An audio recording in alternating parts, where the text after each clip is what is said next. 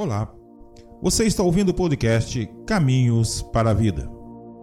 Eu sou o Reverendo José Edson Airosa, pastor da Igreja Presbiteriana Independente de Fazenda Grande em Salvador, Bahia. É um imenso prazer estar com você neste dia. A nossa reflexão de hoje abordará o tema Superando as Dificuldades. A história nos mostra uma série de pessoas que conseguiram superar as suas dificuldades. Quero trazer à memória, nesse momento, a pessoa do atleta paralímpico. Cada qual, em sua especialidade, consegue superar os limites com dedicação extrema e alegria, visando desta forma alcançar sempre o melhor tempo. Lógico que existe também o trabalho de vários profissionais que auxiliam esse atleta a conquistar o seu intento.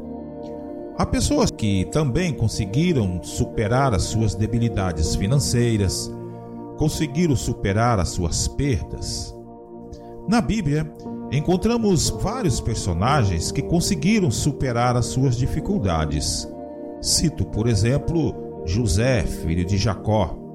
Depois que os seus irmãos o venderam para os mercadores, depois de passar por várias situações difíceis no Egito, ele conseguiu superar a dor que os seus irmãos lhes proporcionaram.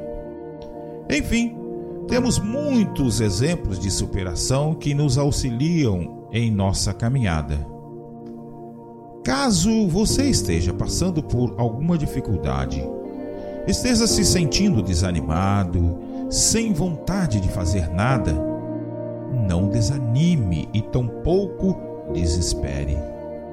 O evangelista Mateus registra em seu livro, no capítulo 11, versículos 28 a 30, uma solicitação de Jesus bem a caráter: Venham a mim, todos vocês que estão cansados de carregar as suas próprias cargas, e eu lhes darei descanso.